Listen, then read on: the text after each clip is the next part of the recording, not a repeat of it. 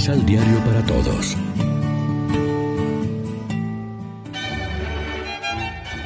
Proclamación del Santo Evangelio de nuestro Señor Jesucristo, según San Marcos.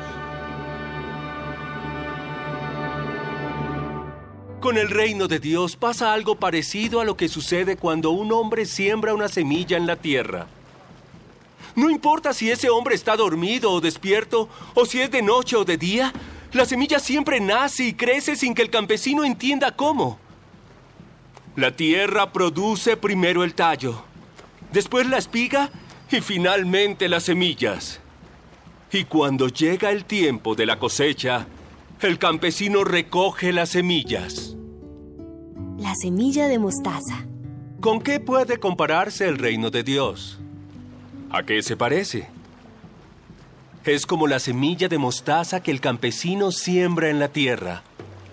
A pesar de que es la más pequeña de todas las semillas del mundo, cuando crece, llega a ser la más grande de las plantas del huerto. Tiene ramas bien grandes y hasta los pájaros pueden hacer nidos bajo su sombra. Jesús enseñó el mensaje del reino de Dios por medio de muchas comparaciones, de acuerdo con lo que la gente podía entender.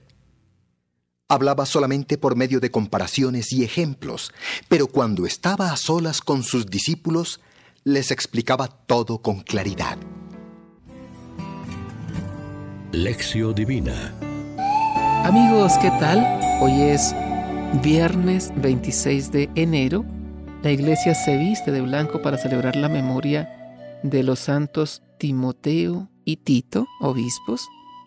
Y a esta hora, como siempre, nos alimentamos con el pan de la palabra que nos ofrece la liturgia. La palabra de Jesús quiere animarnos a estar cada vez más disponibles para realizar aquello que está dentro de nuestra responsabilidad personal y comunitaria, es decir, sembrar con dedicación, esperanza y paciencia el Evangelio, participar en su proclamación, estar a su servicio, dispuestos a trabajar por Él con celo e inteligencia, sin escatimar esfuerzos, con el fin de que se propague el alegre mensaje de la salvación.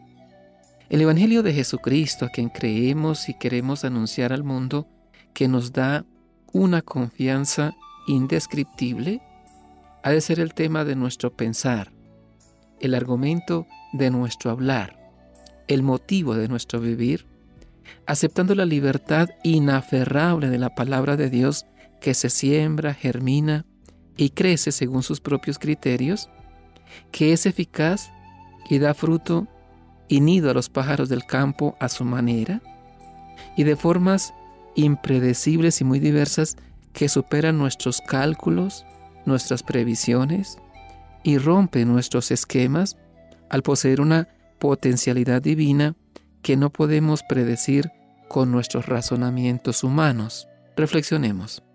¿Cómo podemos comprometernos en la siembra de la semilla sin violentar los procesos de crecimiento, sin abandonar el cuidado del campo para que la cosecha sea buena? ¿Qué indicios descubrimos que evidencien que la palabra se está sembrando y espera la manifestación del Hijo de Dios para dar fruto? Oremos juntos. Padre Santo, que con Jesús sigamos sembrando tu campo y sin que sepamos cómo la semilla germine, crezca y dé fruto abundante. Por tu Espíritu Santo enséñanos a ser constantes en la siembra, pacientes en la espera de la cosecha y alegres al acoger el preciado fruto de la salvación en la vida de tus hijos. Amén. María, Reina de los Apóstoles, ruega por nosotros.